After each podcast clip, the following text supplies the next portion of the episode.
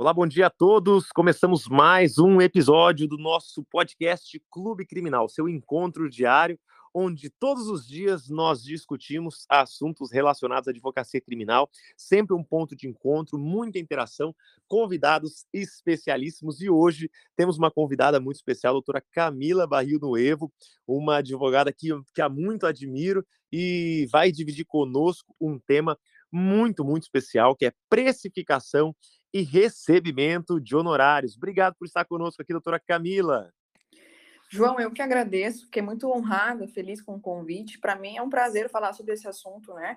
Tão importante para nossa classe. Eu acredito numa advocacia colaborativa e estar aqui podendo contribuir com o que eu sei, com um pouco que eu sei, né? Para mim é um prazer. Perfeito, perfeito. Antes de mais nada, eu gostaria de te apresentar para os nossos ouvintes aqui. Nós temos ouvintes, seja ao vivo ou seja ouvintes que estão pegando o replay no Spotify. Então eu quero, antes de mais nada, é, pedir para que você se apresente, fale da sua área de atuação, conte um pouquinho sobre quem é Camila Barril Noevo, para que desde já né, os nossos amigos passem a te acompanhar nas redes sociais. Então já se apresente, já fale onde a gente consegue te encontrar também. Então, pessoal, meu nome é Camila Barril Noevo, né? Eu tenho 25 anos e não faz nem três que eu atuo predominantemente na área criminal. Eu me formei no finalzinho de 2018 e comecei a atuar já no início de 2019. Passei por grandes dificuldades no início, acho que acredito né, que como todos todos daqui, é, não é fácil o começo. A, a advocacia iniciante ela tem muitos desafios, né, muitas coisas que a faculdade não nos ensinou não nos ensina, vai continuar não ensinando. Então, eu aprendi muita coisa rapidamente e estou disposta a compartilhar hoje no meu Instagram, né? Eu comecei a produzir conteúdo no Instagram ainda na faculdade, como acadêmica de direito do sexto período, e falava exclusivamente sobre direito penal, processo penal, coisas também relacionadas à execução penal. E foi dali que a coisa foi tomando uma proporção que eu não esperava eu produzia um conteúdo e já fazia um marketing, é, João, de uma maneira muito intuitiva, assim. Eu não tinha nunca estudado, parar para estudar, parado para estudar marketing, não fazia muita ideia do que eu estava fazendo, mas eu já estava dividindo o que eu sabia e documentando de alguma forma a minha jornada ali na rede social. Então eu era uma acadêmica de direito é, fazia parte do centro acadêmico da PUC, ali o CASP, e na época, até meus colegas, assim, não entenderam nada do que eu estava fazendo, né? Meu Deus, quem produz conteúdo assim, no Instagram ainda, o que ela está fazendo, né? Querendo ensinar a, a diferença entre roubo próprio e roubo impróprio, a diferença entre associação criminosa e organização criminosa, num post de Instagram, na legenda, né? Naquela época não tinham os vídeos de GTV, não tinham Reels, lives estavam começando ainda. Então era uma coisa muito incomum para principalmente quem estava na faculdade ainda. E eu já comecei quebrando essa barreira, quebrando essa, esse paradigma, né? E o pessoal não entendeu muito, mas hoje esse, esse mesmo pessoal olha e fala assim: caramba, por que, que eu não comecei antes, igual a Camila, né? É, e querem saber como é que eu fiz, como é que faz, é, porque isso realmente ah, hoje tornou a minha advocacia, mesmo que iniciante, uma advocacia diferenciada, porque eu venho trabalhando o meu nome, a minha marca, desde a faculdade. Quando eu me formei e comecei, na verdade não comecei, mas continuei me posicionando na rede social, isso na verdade já eh, foi ótimo, porque as pessoas já me viam como criminalista, de tanto que eu falava sobre a matéria, de tanto que eu me posicionava como criminalista, como alguém que iria atuar na área criminal, que já falava sobre isso, que já se preparava para isso, que estudava, fiava o seu machado constantemente nisso.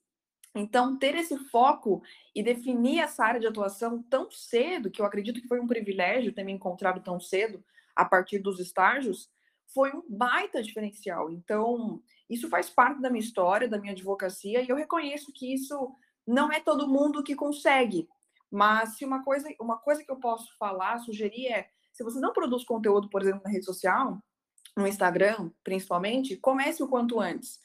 É, o que eu vou falar aqui hoje sobre atendimento, sobre a precificação de honorários e, consequentemente, o recebimento depois, é, o que eu faço hoje ajuda, me ajuda muito no momento de precificar. Quando o cliente, por exemplo, chega do, do meu Instagram, ou ele não veio do meu Instagram, mas alguém indicou ele e ele foi e olhou o meu Instagram.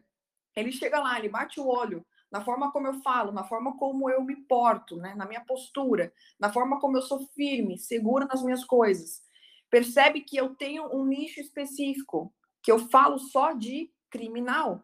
Ele chega para mim no atendimento já mais aquecido, mais consciente de quem eu sou. E isso, por exemplo, é um benefício, é um super benefício para mim na hora de precificar, na hora de dar o meu preço.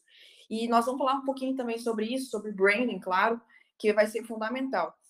João, é impossível falar sobre precificação sem falar de atendimento, sem falar do primeiro atendimento ao cliente, porque, em regra, nós vamos precificar o nosso serviço a partir desse primeiro atendimento ao cliente. Nem sempre, nem sempre a gente pode, no primeiro contato com a pessoa, chegou no nosso escritório, na nossa frente, ficou ali duas horas, né, naquele, naquele atendimento inicial, aí vai precificar. Isso é a regra, mas nem sempre é possível.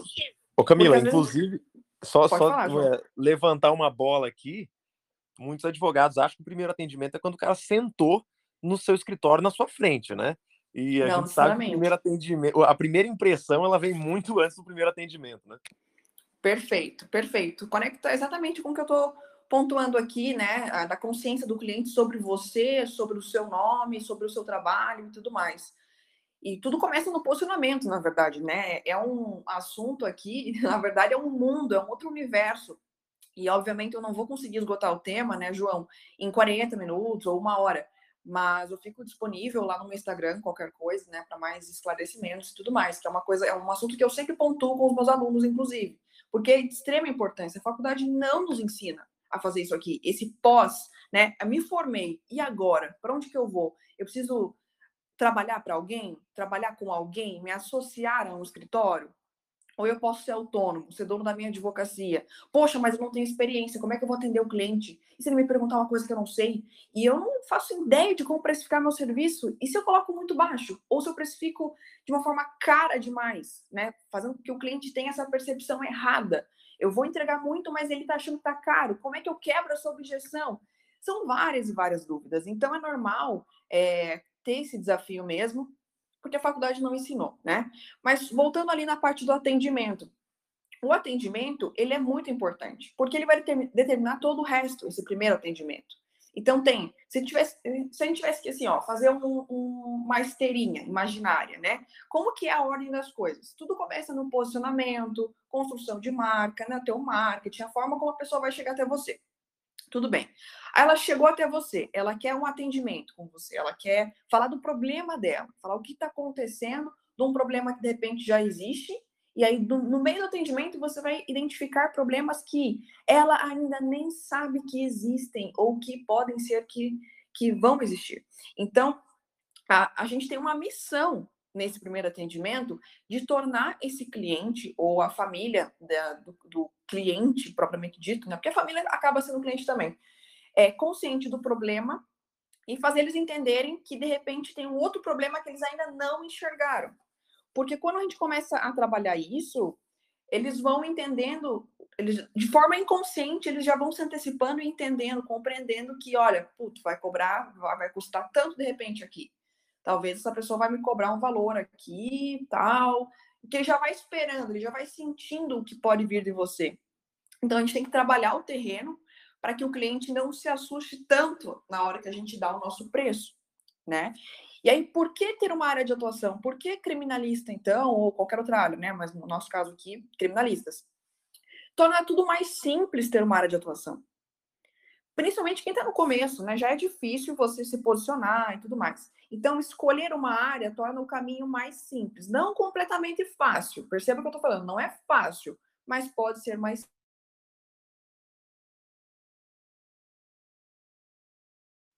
Travou o som aqui.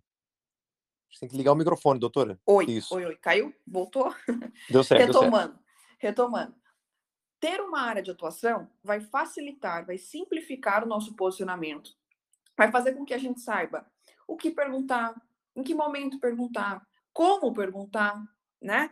Saber deixar o cliente consciente do problema que ele tem ou que ele pode vir a ter, caso não contrate os nossos serviços, né? E aí aqui para isso, a gente tem vários gatilhos mentais Vários. Eu poderia aqui falar sobre o gatilho mental da dor, é, da dor, aliás, do medo, que gatilhos mentais são bater em dores, nós precisamos bater em dores do cliente.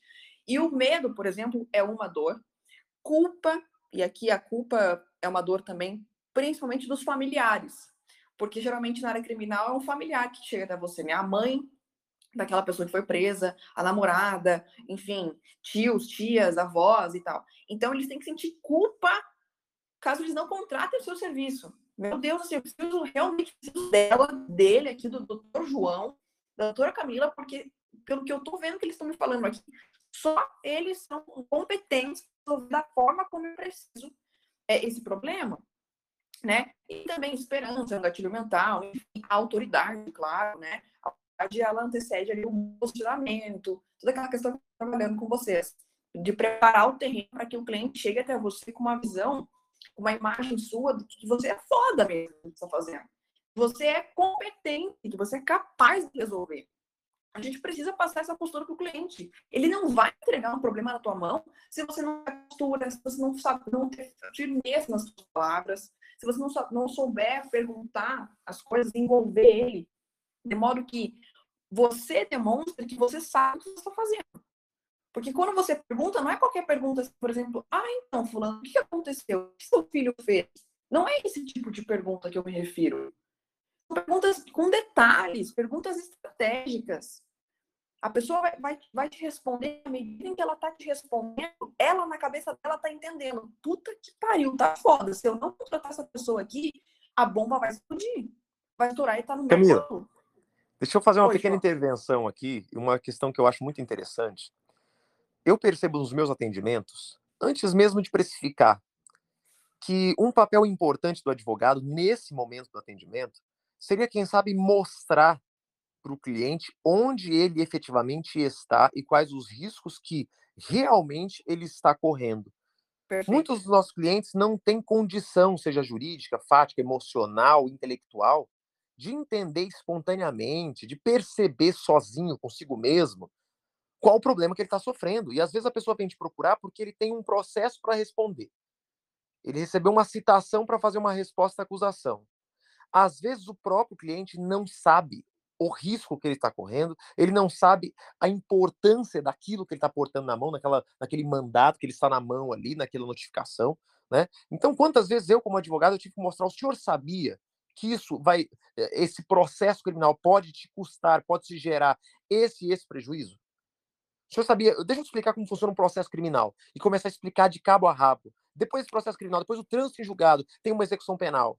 Então, você, advogado, nesse momento de, de se mostrar, como a doutora Camila está falando muito bem, né? Falando da, da, da, da, da autoridade de você, advogado, falando com o seu cliente, mas, para além disso, quem sabe mostrar para o cliente o que ele tem que enfrentar pela frente. E aí, automaticamente, o seu cliente começa a perceber que sozinho ele não é capaz de enfrentar aquilo.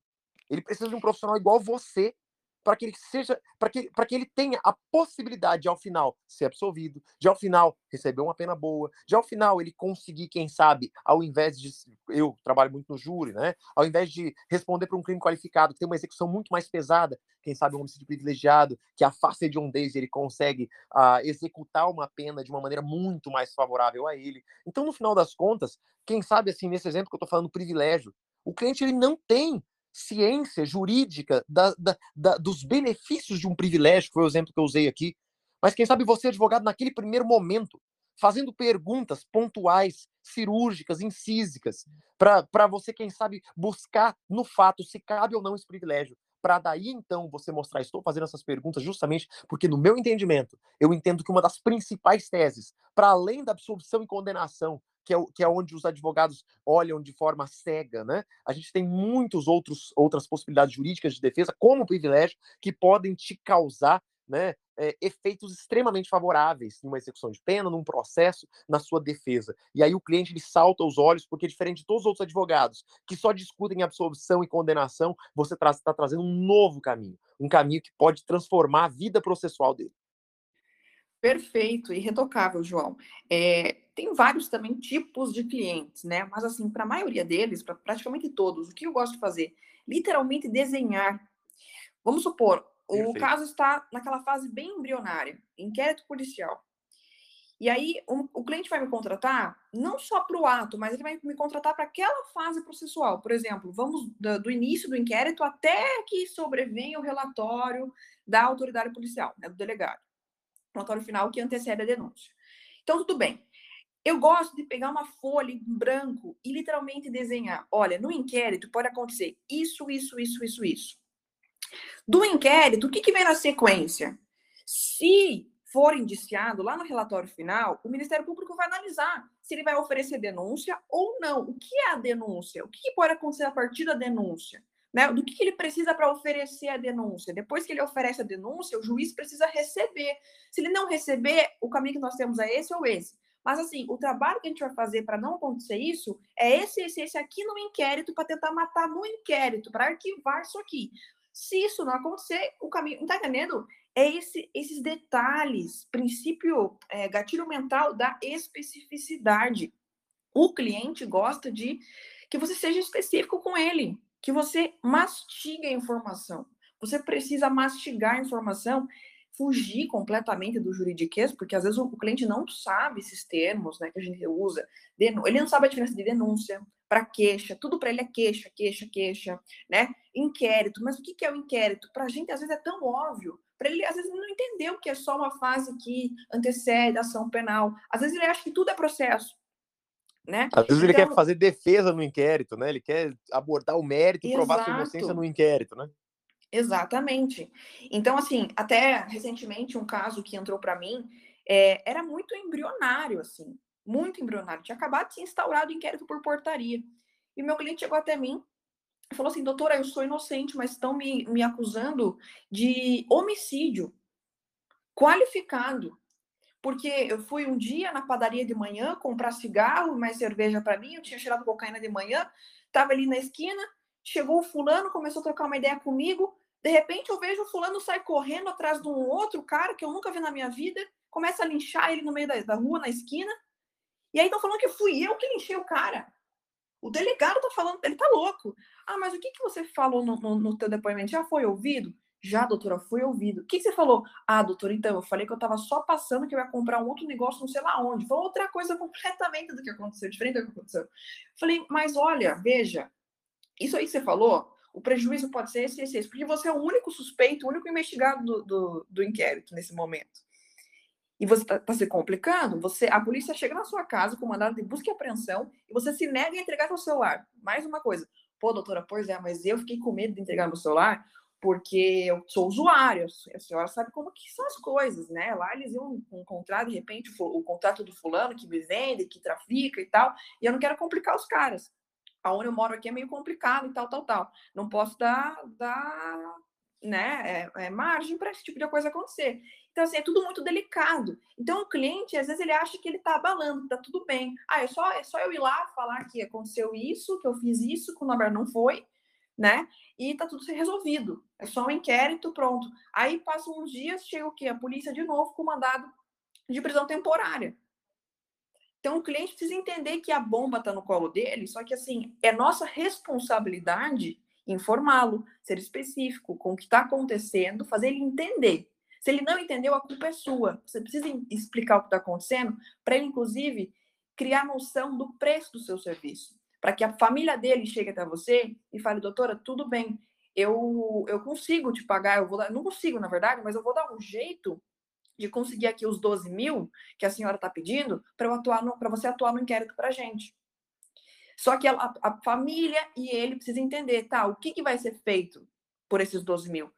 É, contempla o quê? O que, que faz nesse inquérito? Né? Ah, se precisar impetrar um HC, esse, esse HC está no preço ou é um valor por fora? Qual, qual é a diferença de valor? Porque ele precisa entender quanto custam as coisas. E qual vai ser o preço se ele não contratar, se ele não te contratar, né? É, uma coisa que eu gosto muito de falar para os meus alunos, alunos também é o seguinte: a gente perde cliente por cobrar demais, mas também a gente perde cliente às vezes por cobrar de menos. Eu vejo, muita gente é, falando assim, pensando assim, não, eu tenho que cobrar barato, porque senão daí ele não vai fechar comigo se eu cobrar muito caro, né? Ele vai lá no concorrente e vai fechar com o concorrente. Só que às vezes esse cliente, lembra que eu falei tem vários tipos de cliente? Às vezes, esse cliente ele vai lá no vizinho, no, no, no, no concorrente, e o concorrente cobra mais. E ele fecha com o concorrente e não com você. Ou seja, você acabou de perder o cliente porque você cobrou de menos. Às vezes ele estava esperando já um baita valor. Por exemplo, 50 mil na ação penal, para até sentença. Né? Finalização ali do primeiro grau. Aí você manda um 10. Ele vai falar assim: não, tem alguma coisa errada com esse cara. Ou com esse escritório, por que, que eles estão cobrando tão barato? Porque ele já tem, o cliente já chegou até você, ele já pesquisou, já falou com fulano, com ciclano, ele já tem noção do mercado. Aí chega você lá e fala, ó, oh, 5 mil, 10 mil, e ele estava esperando 50, 40, 30, ele não vai fechar, ele vai ficar desconfiado. Não sei se você concorda com isso, João. Camila, o que você está falando, para mim, assim, foi um dos primeiros pontos que ressignificaram a parte financeira do meu escritório. Isso, isso assim, ó, eu não sei se o pessoal que está ouvindo aqui tem consciência da importância disso que a Camila está falando. Vamos lá, eu, eu vou. É, a pergunta, a bola foi levantada aqui, eu vou tentar cortar essa bola em, em um minuto, no máximo, 60 segundos.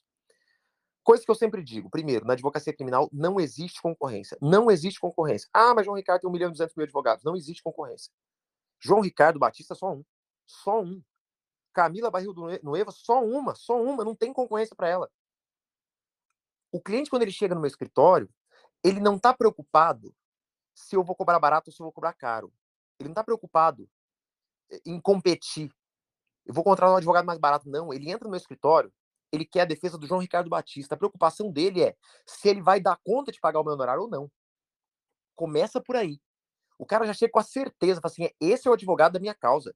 Ele já conhece a minha defesa. O cara entra no júri, ele já sabe, ele já foi na tabela da AB, ele já sabe quanto é o valor mínimo da, do AB. E para além disso, ele já sondou João Ricardo Batista, ele já sabe mais ou menos quanto o João Ricardo Batista cobra. Então, a primeira coisa que eu já te digo de dica aqui, estratégia para você advogado, tenha um parâmetro de cobrança seu. Você, advogado iniciante, qual é o padrão de cobrança para um advogado iniciante que pegou a carteira do AB agora, na mão, esse mês? É tabela do AB. Esse é o seu padrão de cobrança mínimo, beleza? Daqui cinco anos, o seu padrão de cobrança vai ser diferente. O que não pode daqui cinco anos, para um cliente você cobra cobra mínimo da tabela do AB, para outro cliente você cobra duas vezes a tabela do AB, entende? Porque aí o seu cliente não tem a oportunidade de fazer o que os meus clientes já fazem, ele já dá uma sondada antes de chegar no meu escritório, ele já sabe quanto que João Ricardo Batista cobra para um júri. E ele sabe que o João Ricardo Batista não cobra o mínimo de 25 mil reais, que é o que se cobra aqui no, no estado do Mato Grosso do Sul, na tabela do AB. Então o advogado tem que sacar a primeira coisa, não, não seja, é, não, deixe de ter um padrão de cobrança pessoal. E esse padrão de cobrança ele começa lá quando você pega a carteira do AB. No primeiro momento que você pegou a carteira do AB, o seu mínimo é a tabela do AB. Você vai pegando experiência, você vai ficando bom, você vai fiando seu machado, você vai virando uma máquina defensiva, o seu padrão de honorário vai subir. E o seu cliente sabe disso. E quando ele chegar no seu escritório, a preocupação dele não tem que ser no mais barato, porque o cliente que vem por preço, ele vai por preço também. E é importante você entender que existem ativos totalmente diferentes. Valor e preço são coisas diametralmente opostas. O cliente que vem no meu, no meu escritório, ele paga o preço do valor dos meus honorários ele não me contrata pelo preço, ele me contrata pelo valor que o meu trabalho tem na causa dele a ponto de ser ressignificante na vida jurídica dele, na vida pessoal. Isso vai refletir na vida pessoal dele, se ele vai ficar preso ou não nos próximos 30 anos. Então, no final das contas, eu acho que quando a gente fala de preço, primeira coisa, investigar, claro, o potencial econômico do seu cliente para ver se ele tem condições de contratar o profissional da sua categoria. E depois, ter lisura, ter, ter uma estabilidade, você não ser instável na parte financeira para você cobrar uma coisa de um, cobrar outra coisa do outro. O seu cliente já tem que saber mais ou menos quanto que você cobra. E aí, se eu tiver é, muito distante do que você pensa, Camila, pode falar também o seu ponto de vista, porque aí a gente, divergindo, a gente vai chegar num denominador comum aqui também. Não, João, é isso aí mesmo. É isso aí mesmo. É, muita gente acha que a tabela tá ali de enfeite só, né? Para quem está começando. Esses tempos eu vi gente falando que achava que a tabela era o teto. Você acredita, João? Gente, a tabela é o piso. A tabela da OAB é o piso, é o mínimo. Você não pode cobrar menos do que está ali. Eu sei, cada estado tem a sua própria tabela. E a gente tem algumas variáveis, né? Por exemplo, esses dias eu estava fazer umas comparações, João. E a tabela aqui do Paraná, ela é, ela é meio, meio tensa, assim, sabe? Tem, tem atos, por exemplo, que são que você olha e fala assim, não, impossível, não tem como cobrar isso aqui como mínimo. Mesmo sendo mínimo, tá absurdo, absurdo, tá entendendo? Por exemplo, dois reais para defesa integral e ordinária. Às vezes, e, e tá, eu não posso analisar, então tem que avaliar a complexidade do caso, o tempo, a mobilidade, tem que considerar a necessidade de outros profissionais naquilo. Mas olha só, também o que acontece? Vamos supor, você é iniciante, advogado iniciante, está lá no seu primeiro ano como advogado, segundo ano como advogado. E aí cai no seu colo um caso dificílimo. Você nunca pegou, o que é muito comum, né? Porque você está começando, mas que você não tem muita noção de como resolver aquele, aquele problema. Então, você vai, sim, pode, completamente possível, cogitar atuar em conjunto com outro colega mais experiente que você. Você pode contratar, e aqui tem vários tipos de parceria daí, você vai contratar o serviço de um outro advogado. Você pode chamar uma parceria, você pode delegar. Eu recomendo que não simplesmente delegue, atue junto, porque está tendo aquela fase de aprender, de entender algumas coisas importantes. Eu, por exemplo, o João. O João, salvo engano, pelo que eu já vi você falando, é, você sempre uh, abre espaço para iniciantes, né, fazerem júri com você. É, é, faz sentido sim. isso ou eu tô, tô enganado? Sim, sim, muito. Muito. Inclusive, então, eu faço júris no Brasil inteiro, na maioria das vezes, com pessoas completamente iniciantes que fazem parceria comigo. Olha que interessante, pessoal. Isso é muito interessante. Isso, para mim, faz parte da advocacia colaborativa. É todo mundo se ajudando como classe. Não tem esse negócio de, ah, porque o fulano, não sei o quê, ah, não vou, não vou entregar o caso para ele porque o cliente é meu. Parem com esse egoísmo, quem for pensar assim, né? Porque isso, na verdade, é ruim para o cliente e para você. Você não, não, não pode pensar só em você. Você precisa pensar primeiramente no cliente. O foco é o cliente. O problema do cliente. E se você vê que não tem a capacidade ainda de resolver aquilo sozinho, mesmo que você passe o final de semana mergulhado nos livros, afiando seu machado, estudando aquilo, poxa, o negócio, o calo apertou aqui, o negócio é urgente, não vai dar tempo, ou eu deixo que eu aprenda no caminho, contrate um outro profissional. Não precisa ser um profissional tão distante de você. Né? Ô, Camila, Alguém que tá deixa eu dar meus 20 centavos de contribuição. Desculpa, deixa eu dar meus 20 centavos de contribuição aqui com relação a isso que você falou de advocacia colaborativa. É, eu concordo totalmente com o que você disse. Hum, e eu também faço uma pequena ressalva para os nossos colegas. A advocacia colaborativa, ela só é colaborativa quando ela é uma via de mão dupla. Então todo mundo tem que ganhar. Perfeito. Nas minhas, nas minhas parcerias, todo mundo ganha. O meu colega que vem para mim, ele não vem só me trazer uma causa e honorário, não. Ele ganha muito fazendo parceria comigo e uma hora a gente faz um podcast sobre isso. Mas, no cenário da advocacia, infelizmente, nós temos todo tipo de profissional. A gente tem profissional que ele é um sanguessuga, desonesto, sabe? Tem, tem profissional que ele, ele acaba com o colega. E aí a primeira coisa que eu poderia falar sobre isso é toma cuidado com quem você vai se relacionar. A gente tá falando de relacionamento jurídico, profissional. É o seu nome sendo vinculado a outra pessoa. Então, por exemplo, você falou, por que, que o João Ricardo faz parcerias com advogados totalmente iniciantes? Primeiro, eu, eu antes de fechar uma parceria, eu, eu conheço o meu parceiro. E o parceiro também tem que conhecer com quem que ele está fazendo júris, né? Ou, ou, relação profissional com processos criminais. Por quê? Poxa, tem grandes tribunos aí que você faz uma parceria com ele. Primeiro, você não dá conta de fazer a parceria com ele porque ele coloca um valor financeiro impeditivo, que um advogado iniciante nunca tem condição de pagar. Se ele tiver condição de pagar, ele vai para sua cidade, não deixa você falar no júri dele, ou seja, ele toma conta do espaço, faz um trabalho ali, e não só o espaço do júri, ele pega o seu espaço local. Ele toma visibilidade, toma a sua clientela. Existe isso? Estou falando coisa da boca para fora? Não! Isso é algo real.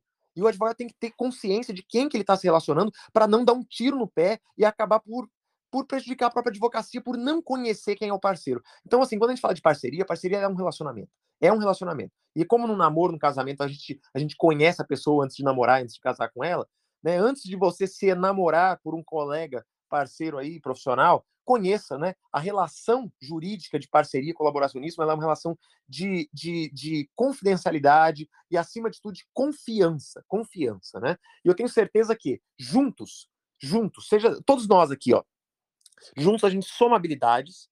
E eu tenho uma frase que eu gosto muito: para quem não tem nada, metade é o dobro. Ah, mas eu vou dividir o meu honorário. Meu amigo, faz uma defesa somando habilidades com outra pessoa que é especialista na sua área, soma a sua habilidade com a habilidade do outro.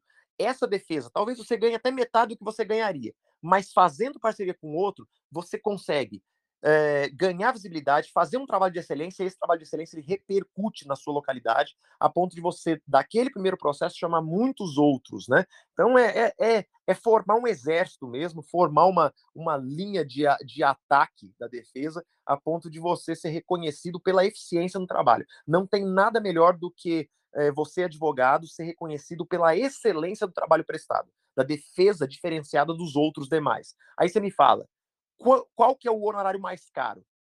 É, é, o advogado de excelência ou o advogado barateiro que faz defesa de dois mil reais? Né? Então aí fica aí a pergunta retórica no ar para você saber aonde seria o ideal de investimento. Investir em parcerias para fazer uma defesa de excelência ou ficar só investindo aí em competir com, com, com, com o ativo preço meramente?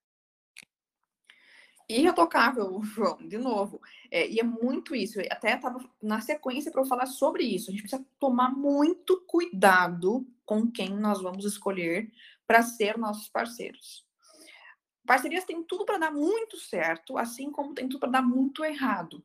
Porque às vezes você contratou ali no calor do momento, no impulso, no primeiro momento aquele profissional te, te pareceu muito competente, né? Mas aí no trato ali, quando a coisa já está em desenvolvimento, Vamos supor que seja uma parceria de coparticipação, os dois vão atuar para aquele mesmo cliente. Os dois vão atuar, vão, vão peticionar juntos, pensar juntos, enfim.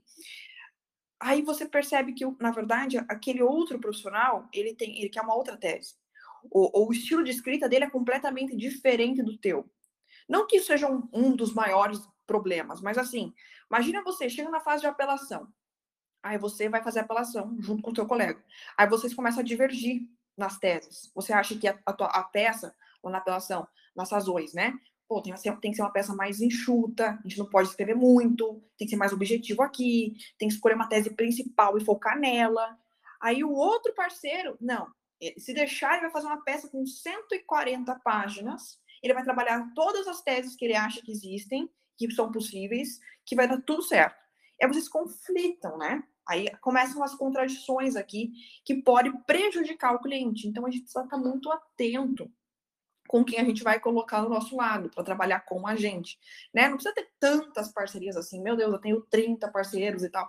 Não é assim também. É escolher realmente a dedo, é investigar, olhar com cautela para o trabalho desse profissional, entender se faz sentido para a sua forma de trabalhar ou não. Tudo sempre pensando no cliente, claro, né? Aí, outra coisa, ainda sobre esse assunto, né, que tá tudo meio misturado, mas falando sobre precificação ainda.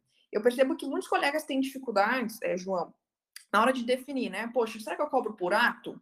Ou será que eu cobro por, por fase processual? Ou será que eu cobro, eu cobro por tudo, né? Ó, o que precisar eu estou fazendo, o valor é tanto, né? Eu acredito assim, ó, a gente precisa analisar muitas coisas. Vai depender do caso, vai depender também da capacidade econômica do cliente às vezes naquele momento.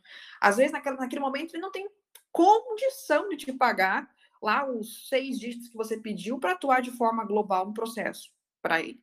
Mas, de repente, se você explicar, olha, aqui no inquérito a gente vai fazer o possível a partir também de uma investigação defensiva. A nossa atuação vai ser assim, assim, assim, lembram? De forma detalhada, bem específica. Nós vamos dar o nosso máximo para que a gente mate no inquérito. Porque se matar no inquérito, ou se mesmo que a gente não mate o inquérito, né? Mesmo que não seja arquivado, seja oferecida denúncia, pelo menos o, o, nosso trabalho aqui do inquérito a gente vai conseguir aproveitar na ação penal. Então, explicar isso para o cliente e cobrar, de repente, por fase, ó, tanto para até o final do inquérito. Se for necessário, na, da denúncia até a sentença, eu vou, eu vou te cobrar mais tanto. Para o cliente ter essa noção também. Só que assim, se você não me contratar agora, quando você chegar aqui com a denúncia em mãos, vai ser o dobro, porque isso, isso, isso, isso. Explicar aí os motivos, né? Os prejuízos que você, como defesa, vai ter por não ter tido uma boa atuação no inquérito. Então, é tornar o cliente consciente das coisas. Identificar o teu valor, saber a diferença de valor e preço. O cliente, ele, igual o João falou, o cliente que vem por preço, ele também vai por preço. Na real, assim, ó, todo mundo quer pagar barato em tudo, só que ele quer o melhor.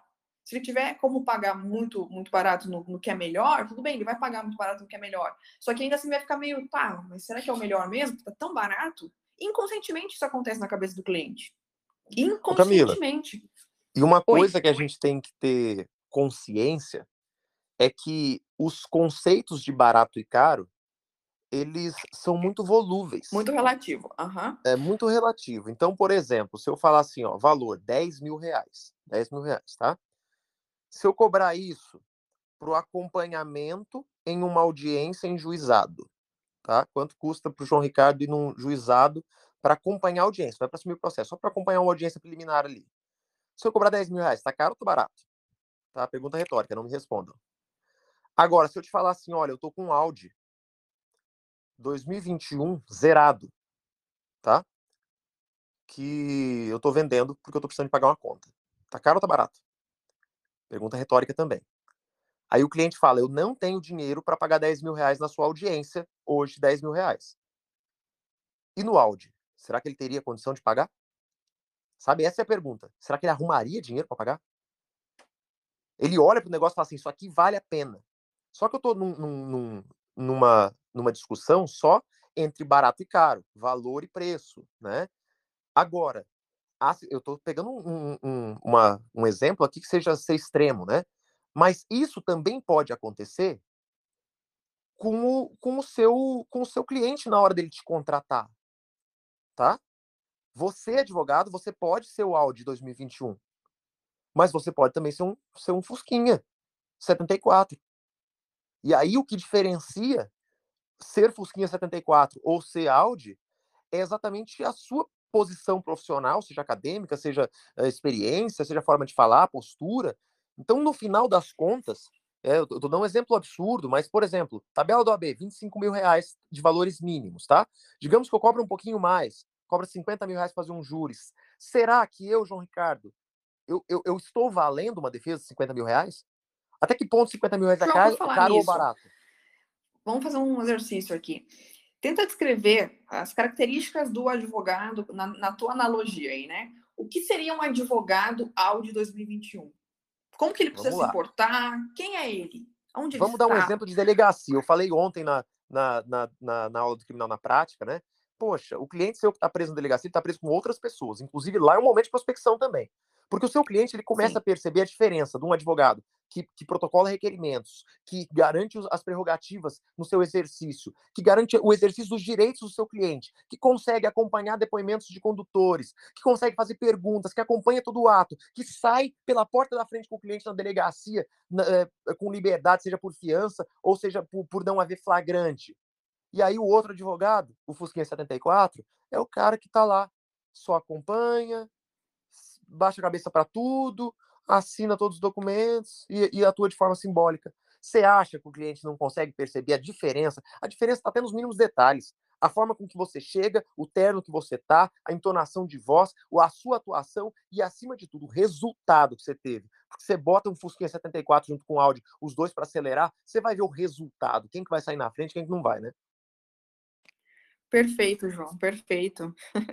que pena que nosso tempo é curto aqui, né? Mas eu acredito que dá para falar um pouquinho ainda sobre a fase do recebimento. Dá para trocar essa ideia rapidinho? Perfeito, dá. Nós temos um, um, um, momento que é o nosso é o café criminal, né? O nosso papo de café depois do almoço.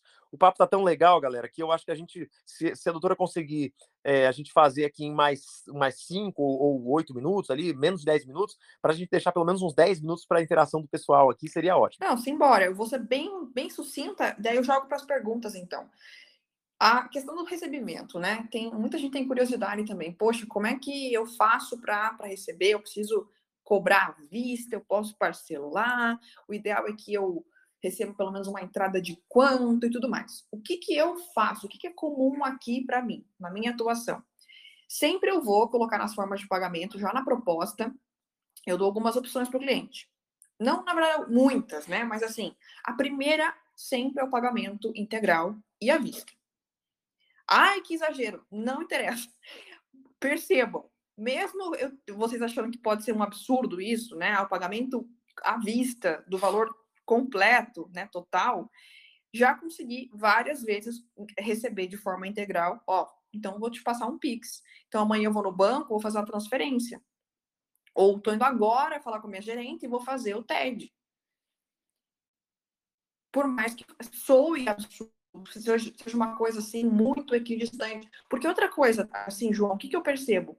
O pessoal acha que o, o bolso do cliente é o mesmo bolso deles. Por exemplo, o advogado iniciante. ele tá quebrado ainda, né? Ele não tem muita grana ali, não tá fazendo dinheiro ainda. Ele, para ele, assim, de 10 mil é muito dinheiro. Então, às vezes ele vai precificar e ele acha que o, o cliente não tem dinheiro. Ou ele acha que o próprio advogado tem medo de cobrar. De falar que, olha, a forma de pagamento é essa. Por quê? Porque a área criminal assim, assim, assim, assim, assim, isso, isso, tem que explicar tudo para o cliente, tem que mastigar, ele tem que entender por que tem que pagar agora. Mas não fez nada ainda, porque tem que pagar já, antes. Então, cabe a nós, desde o primeiro contato até, até na verdade, ainda dentro desse primeiro contato, que é o último momento ali que se encaminha para o final, né, quando está tá dando preço, fala proposta, oferece proposta, mostra proposta, e às vezes, muitas vezes, às vezes não dá para fazer, mas você está, de alguma forma, colocando o teu preço, né? Depois de construir toda uma bagagem de valor na cabeça do cliente. E aí, ele precisa entender, meu Deus, realmente, isso eu quero pagar, eu tenho que pagar. Quer dizer, querer, querer não quero, mas de que eu preciso pagar isso aqui. Então, é, se eu tiver como pagar, vou pagar, porque se ela precisa, né, do serviço dela, tem urgência ou escassez, alguma coisa assim, a questão de gatilhos mentais é muito forte aqui. Essa questão do medo, que é pontuado com vocês, o cliente ou a família do cliente que também é cliente, né? Que entender que você precisa trabalhar e tem um custo para isso, que você não trabalhar de graça. E aí, como segunda opção, sempre, de repente, uma, uma entrada, né? Uma entrada significativa. Por exemplo, a maioria das vezes aqui eu coloco pelo menos, pelo menos 50%. E a restante dá para parcelar ali em duas, três vezes. Só que uma coisa que eu sempre coloco também como uma das primeiras opções da forma de pagamento é o pagamento por semana não mês. Sabe por quê? Porque eu não trabalho com maquininha. Porque eu não coloco o boleto. Até eu quero falar, eu quero jogar a palavra para você, João, para ver se você faz alguma coisa nesse sentido. Você tem maquininha de cartão, você passa cartão para os seus clientes, você tem boleto, alguma forma de parcelamento, uma forma mais é, é, segura, vamos colocar assim, né? Porque aí eu fico dependendo, confiança total do cliente. Ó, tem. Tem que pagar por semana uh, tanto, né? E aí tem o risco de não receber. Por isso que, predominantemente, eu prefiro receber tudo à vista, né? Ou Camila, geralmente eu faço assim, ó. Geralmente eu faço assim para o cliente. Eu falo, olha, é... o cliente só tem uma obrigação. Só uma. Ele só tem uma responsabilidade. Honrar com o pagamento eu tenho uma série de responsabilidades, eu começo a mostrar as minhas responsabilidades, fazer audiência, fazer peças, participar de todos os atos, cumprir os prazos, atendimento em presídio, sustentação em tribunal, sustentação no, no, no, no júri, ou seja, eu mostro todas as minhas responsabilidades, você só tem uma responsabilidade, é pagamento. E eu tenho algumas cláusulas no meu contrato, isso aí dá outro podcast também, falar sobre, sobre cláusulas de contrato, mas assim, boa, cláusulas boa. como, ó, 60 dias sem me pagar, é rescisão, inclusive sendo o contrato o, a, o próprio termo de revogação de poderes para eu sair do processo sem direito a qualquer tipo de, de, de ressarcimento. Sair no momento Perfeito. ali. Tá, outra coisa. É, como que vai ser esse pagamento? Como que eles vão se dar e qual data eles vão se dar? Para além disso, o cliente começou a pagar, eu tenho um valor à vista, tal. E eu geralmente facilito. Olha, se você me der uma garantia de recebimento para a gente não falar mais em, em, em, em valores, eu tenho aqui ó, 10% para quem paga tudo, a integralidade no cartão, ainda que parcelado. Entende?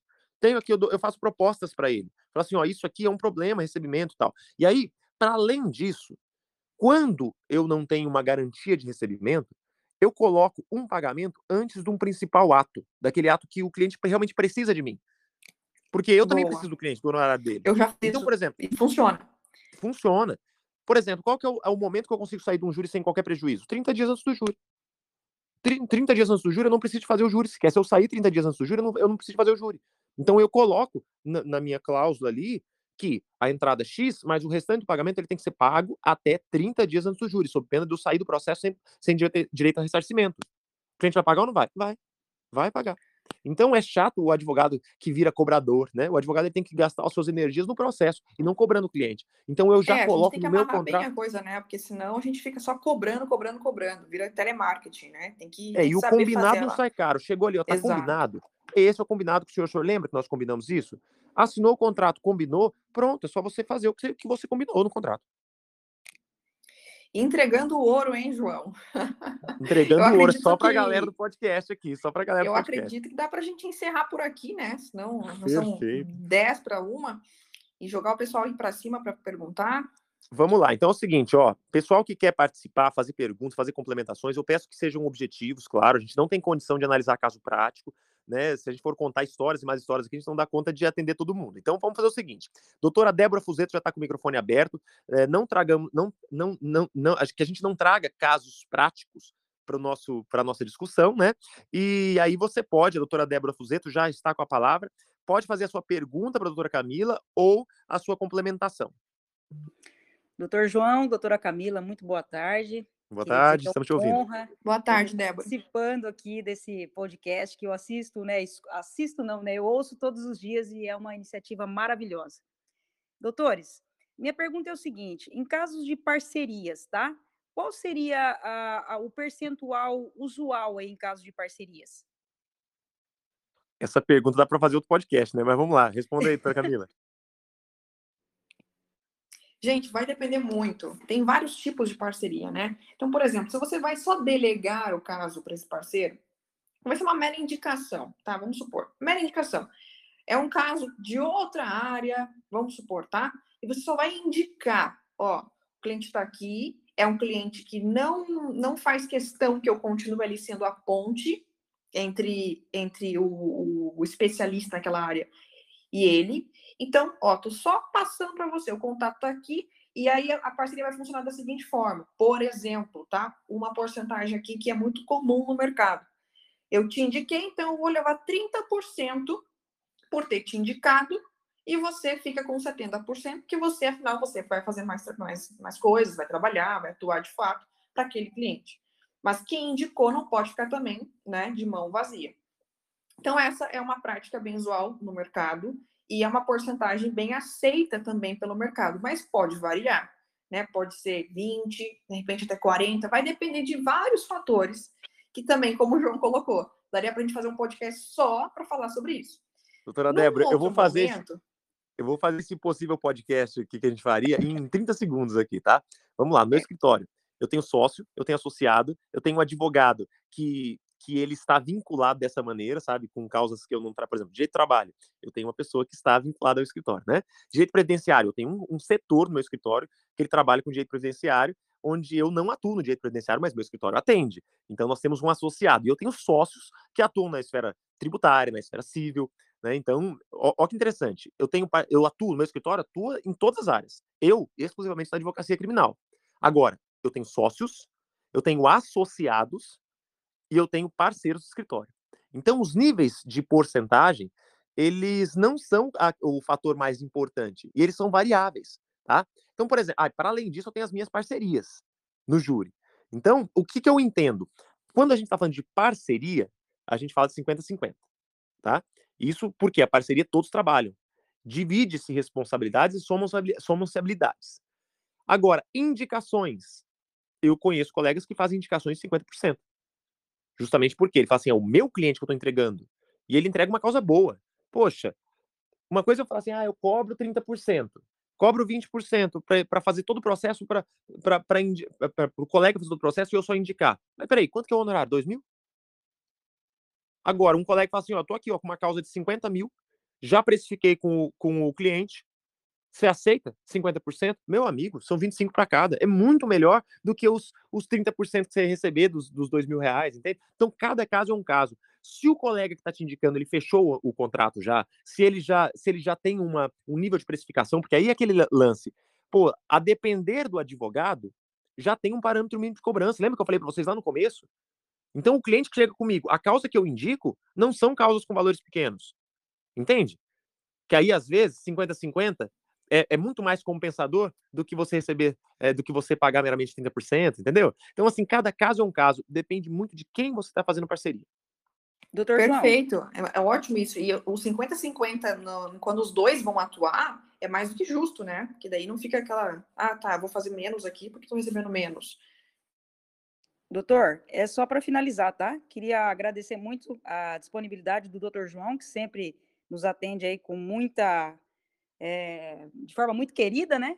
E só para a doutora Camila, que eu passei a segui-la no, no, Instagram e já virei fã. Muito obrigado, viu? E olha, Obrigada, coisa... Débora. Boa tarde, doutores. Tudo bem? É uma pergunta rapidinho.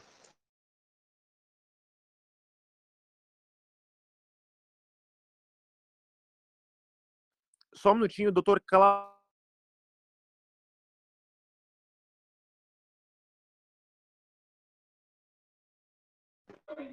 Doutor Cláudio?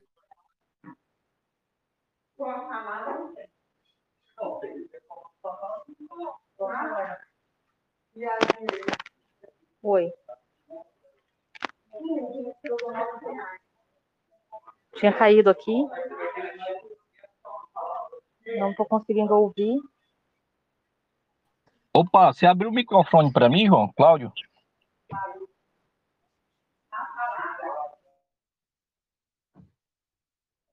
Oi, João? Doutor Cláudio, pode falar. Pronto. É, primeiro, boa tarde, João. Muito obrigado aí mais uma vez aí pela, pela por me permitir aí participar. Bom, primeiramente, é, e também boa tarde aí a, a doutora Camila e aos demais colegas. É, eu sou aqui de Fortaleza, né, e assim, é, eu tenho uma dificuldade muito grande, porque foi dito aí na fala da doutora Camila, né, acho que também você deve ter comentado, essa questão mesmo é, das parcerias que muitas vezes envolvem colegas advogados, né, que assim não são parceiros, né, assim é uma verdadeira concorrência desleal que muitas vezes se cobra um valor e um advogado atravessa no meio, toma conhecimento do daquele cliente e às vezes barateia de uma forma que eu acho até absurdo, né, assim, o cara às vezes faz, faz um processo, aliás, faz algo assim por menos da metade do que normalmente é feito, né? Então, assim, essa concorrência desleal é um ponto que eu queria aqui levantar, né?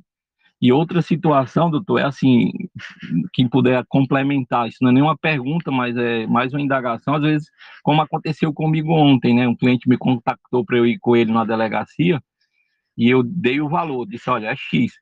Aí eu percebi na conversa que ele não tinha esse dinheiro, mas eu percebi que eu poderia perder o, esse cliente. E o assunto que a gente ia tratar na delegacia era um assunto relativamente até fácil.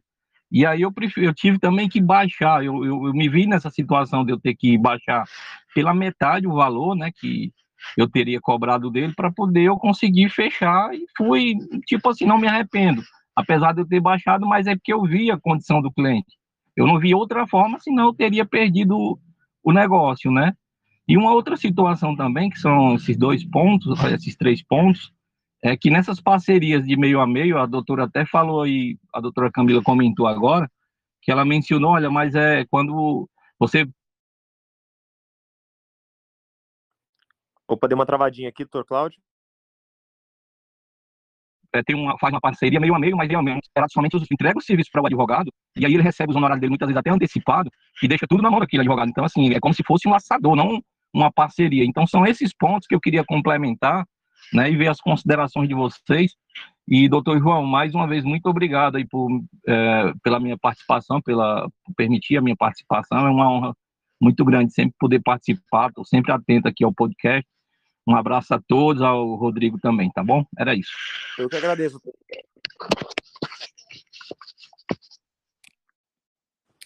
Cláudio, me chamou a atenção isso que você pontuou, que às vezes, às vezes, não estou falando que é o seu caso aí com esse seu cliente, mas às vezes a gente precisa demitir o cliente, sabe? Quando o cliente não chega valor, vamos supor, ele tem condição de pagar, ele pode dar um jeito de pagar aquele valor que você passou lá no começo, mas aí vem um outro e tal. E é porque tem vários tipos de cliente. Eu queria muito ter tempo para falar sobre isso com vocês.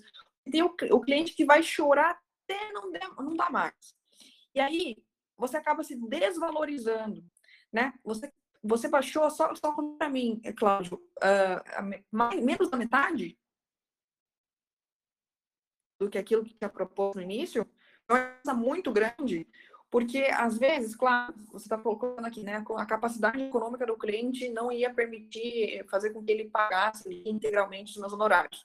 Mas se você uma calibrada na forma de pagamento, mantém o preço, mantém mas calibra a forma de pagamento, parcelamento, tudo mais, sabe? Uhum. Foi, doutora, é, complementando aí, foi, uh, foi a metade, né? Eu teria cobrado para ele dois salários mínimos, né? Para comparecer com ele na delegacia, e aí eu eu vi que ele disse, olha, não dá, eu acho que eu vou fazer outra coisa, vou com outro advogado, eu disse, né, e eu meio que ali está, vamos lá. Aí eu fiz, na verdade, assim, eu passei, eu, eu fiz, eu fiz uma, uma, uma metade com ele, porque assim, eu também não sabia o que tinha lá no inquérito contra ele, né? Então eu disse, olha, vamos fazer o seguinte, eu vou, né? A gente pode fazer uma metade, se eu ver que é algo que é muito simples, a gente continua nessa metade, mas se for algo que vale complicar, que eu tenho que ter uma, uma maior atuação, aí a gente vai ter que renegociar e a gente voltar para o preço inicial. Na verdade, Boa. eu não falei isso. Boa, aí, aí sim. Não, se você falou isso, aí faz mais sentido para mim, né? Mas a gente tem que tomar cuidado. É aquilo que o João estava pontuando. O cliente que vem pelo preço, ele também vai pelo preço. A gente precisa analisar até que ponto vale a pena a gente pegar um caso, que às vezes vai dar maior dor de cabeça, vai tomar bastante tempo da gente para receber muito pouco, né? Então, só tomar cuidado com isso. Tá, doutora, mas perfeito, só complementando. Mas só complementando, o que, que eu também imaginei? Como eu sei que isso vai gerar é, uma, uma ação penal, com certeza, né? É, eu fiquei pensando, olha, lá na frente, né, na hora que isso, esse processo, essa, esse inquérito foi encaminhado ao Ministério Público, né, e aí começar aí a, a ação penal, e aí eu fiquei também, né, de complementar diferenças que possivelmente é, foram perdidas nesse início, para que a gente pudesse já assinar um contrato e, e eu fazer um contrato com um valor maior, inclusive para compensar essa perda também. Né? Foi outro ponto para reflexão, Cláudio. Se ele não consegue te valorizar agora, se não consegue enxergar o valor do teu serviço agora, você acha que lá na frente vai mudar alguma coisa? Para refletir, não precisa responder, tá bom? É, aí, aí, eu, aí eu levanto a sistemática agora em defesa do Cláudio, né? Sem, sem divergir muito, mas eu vejo que alguns advogados eles perdem oportunidades processuais de atuar e também de oferir honorários por só pensar em dinheiro. Eu já fiz algumas situações, casos pro bônus, pro bono, né? Claro, para atuar bem, para é, para de alguma maneira, né, conseguir a visibilidade em alguns casos. Então, eu acho que cada caso é um caso, né? Às vezes, no caso do Dr. Cláudio aqui, o cliente não tinha condições mesmo, mas talvez botar, né, as regras do jogo dali para frente, não sei. E também tem que pensar nisso. Às vezes, quando a gente percebe que Isso. o cliente não está dando a devida, a devida, o devido valor do nosso trabalho, aí é o caso de demissão do cliente, como a doutora Camila muito bem falou. Tá, João, assim, só, desculpa, estou tomando até o tempo de outros colegas, mas eu utilizo também, eu até batizei isso aqui, daquela, aquele cafezinho que servem dentro do supermercado, ou aquela coisa que eles oferecem. Você toma um pouquinho, experimenta, gosta, e ele diz, olha, a prateleira é ali, você pode comprar. Então, muitas vezes, eu tenho, eu considero que eu estou no início de carreira, eu estou com seis anos que sou advogado, então, assim, eu faço isso. Olha, eu também estou ainda é, galgando ainda no, nos meus clientes. Então, assim, eu tento demonstrar quem eu sou para ele, para até para uma divulgação dele, né? Olha, né? Por esse estilo do cafezinho, doutor Cláudio aqui fez o meu trabalho, né? E aí vai haver uma divulgação. Eu acredito que quando eu tiver aí num, com um portfólio bem maior, com um nome mais consolidado na minha área e com alguns clientes, aí sim talvez eu tenha que ter um pensamento pelo menos eu posso estar pensando de uma forma medíocre, mas eu penso que lá na frente, aí eu vou valorizar mais porque eu ainda estou me mostrando a clientela, é isso, tá? Não concordo. Cláudio, não é, não é medíocre, não. Não é medíocre, não. O problema, da minha, até a minha fala, eu chamo atenção para esse ponto aqui. O problema é quando a gente está mesmo no início e a gente faz isso, tipo, é muito gente boa, vamos colocar assim, com todo mundo. Paga praticamente para trabalhar para todo mundo. Isso que não pode acontecer. Eu tenho casos pro bono também, super acredito e valorizo isso, só que a gente não pode sempre estar pagando para trabalhar, porque tem conta, tem um monte de coisa para fazer, né? E a gente precisa ser valorizado também. Mesmo assim, muito obrigado, tá, doutora Camila e doutor João, tá? Muito obrigado. Perfeito, obrigado pela interação. Vamos Tamo lá, junto. o microfone é aberto para o doutor Renan.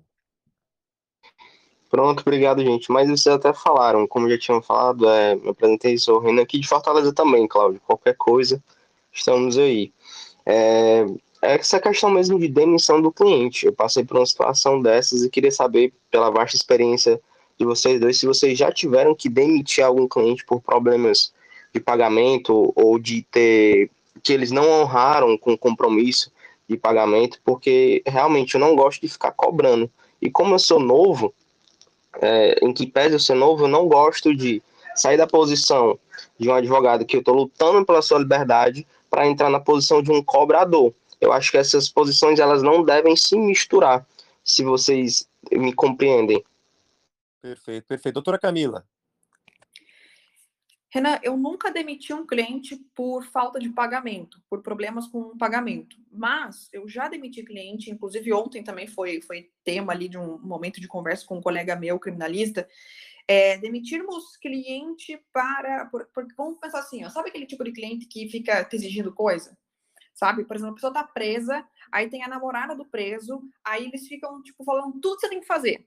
Ah, porque aqui na cela estão falando que não sei o que, que tem como sair por isso e aquilo, tal, tal, tal, tal. E aí eles ficam querendo te ensinar a trabalhar, sabe?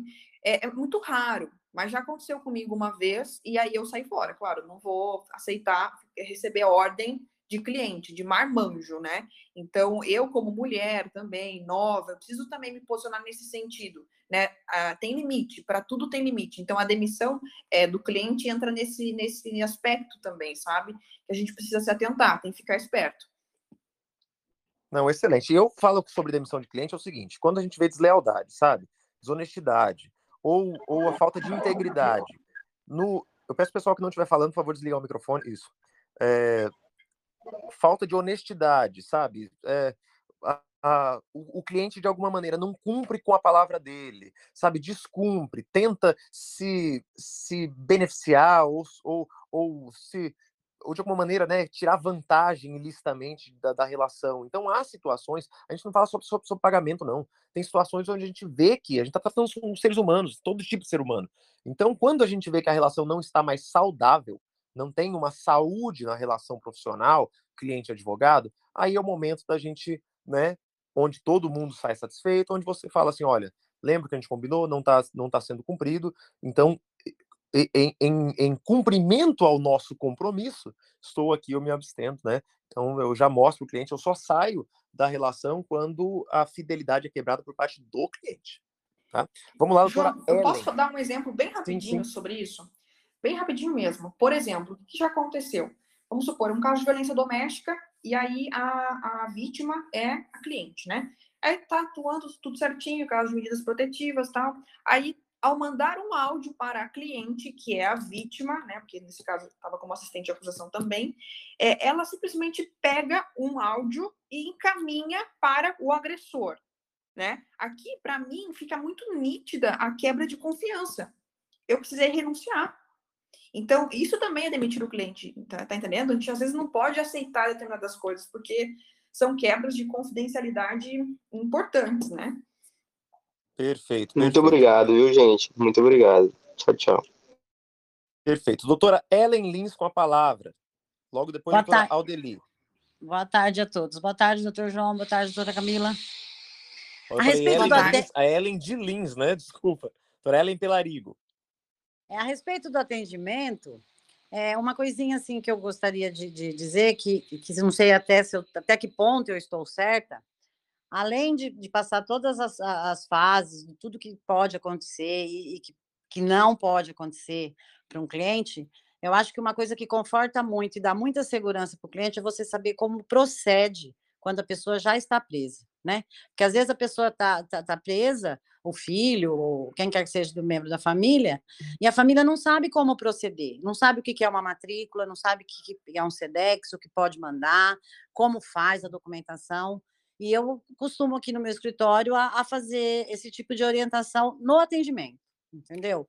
Eu acho Perfeito. que isso gera, eu acho que isso gera um pouco também de confiança e de sabedoria como funciona uma unidade prisional.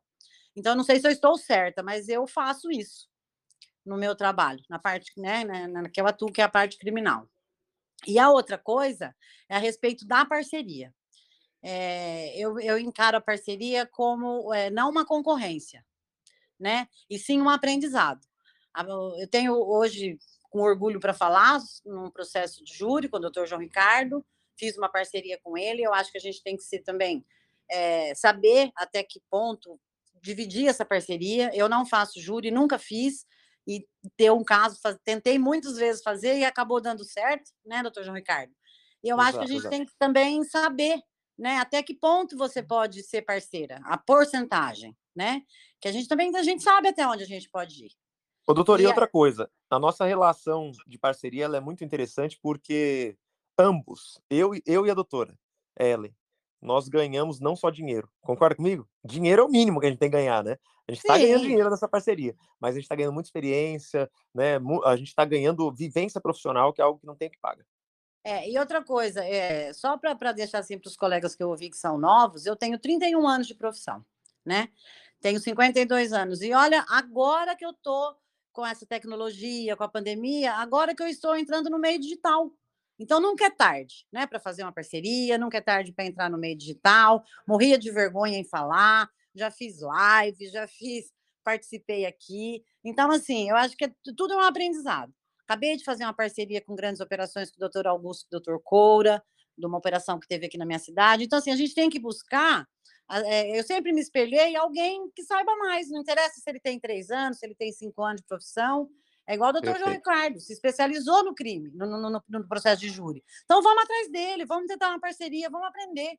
Que é mais do que aquela audiência nossa. O que, o que eu não Foi aprendi, show, né? então. É, o valor, sim, a gente vive, tem boleto, boleto chega, as coisas chegam, mas a gente também tem que, que aproveitar essa oportunidade para crescermos profissionalmente, independente da, do, do, do, da quantidade de ano que você tem de formado. Não sei se eu estou certa, mas era isso que eu queria deixar. Perfeito, Ellen. Inclusive, João, se pintar um júri aqui em Curitiba, já vou te chamar. super aceito, super aceito. Vamos lá, pessoal. A última participação de hoje. Doutora Aldeli está um tempo querendo falar aqui. É, só abre o microfone para você compartilhar conosco a sua pergunta ou sua participação. Bom dia a todos. É, eu gostaria de, de perguntar uma dúvida que eu tenho a questão da, de quantificação, né? Como quantificar o meu trabalho.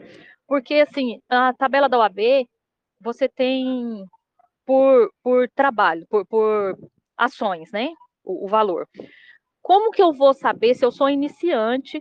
Eu ainda não sei exatamente o andamento daquele processo, no que vai dar, o, o que pode, o que não pode acontecer naquele processo para mim quantificar um valor X, para mim cobrar, não, eu cobro tanto para acompanhar esse processo porque pode acontecer isso, isso ou aquilo, se eu não sei o que vai acontecer.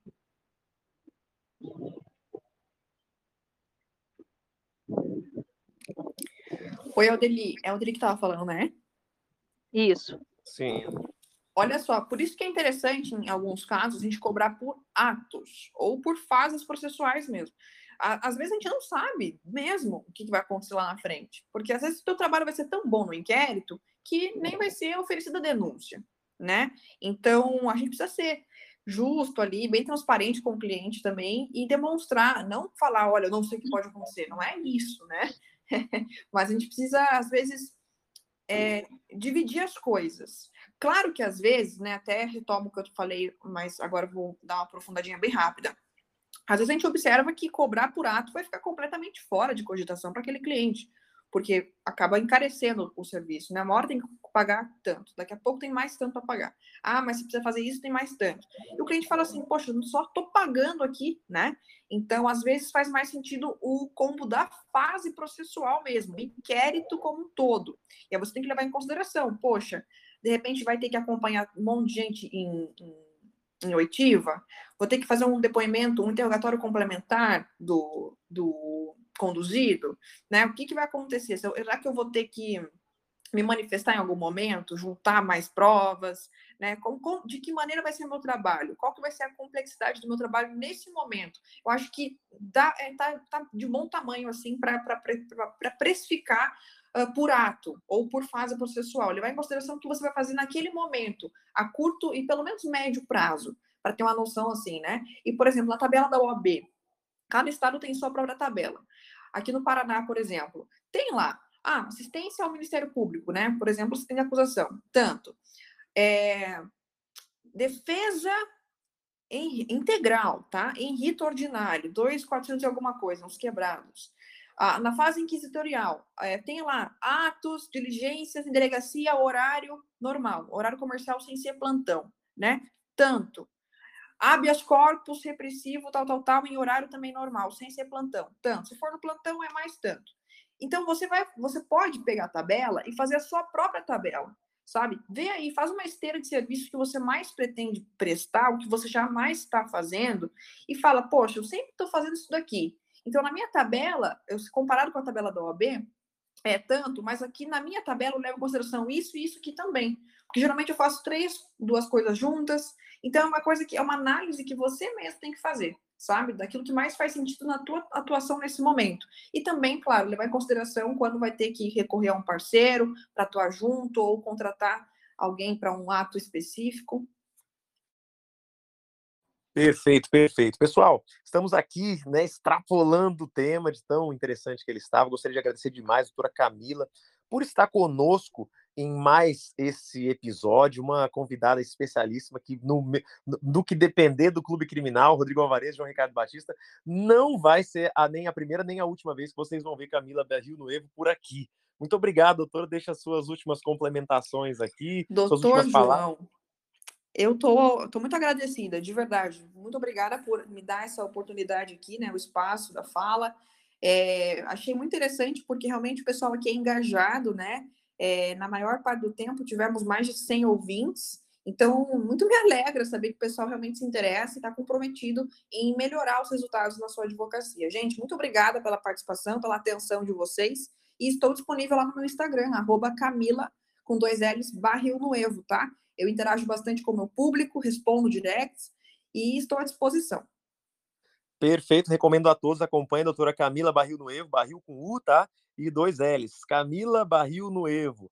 E agradeço a todos vocês por sempre estarem aqui presentes, sejam ao vivo aqui pelo Telegram ou no replay no Spotify. Você que não ouviu os, os, episódios anteriores, corre lá no Spotify, só procurar Clube Criminal, você vai ter lá mais de 40 episódios com mais de uma hora cada um sobre todos os temas imagináveis e inimagináveis afetos à advocacia criminal.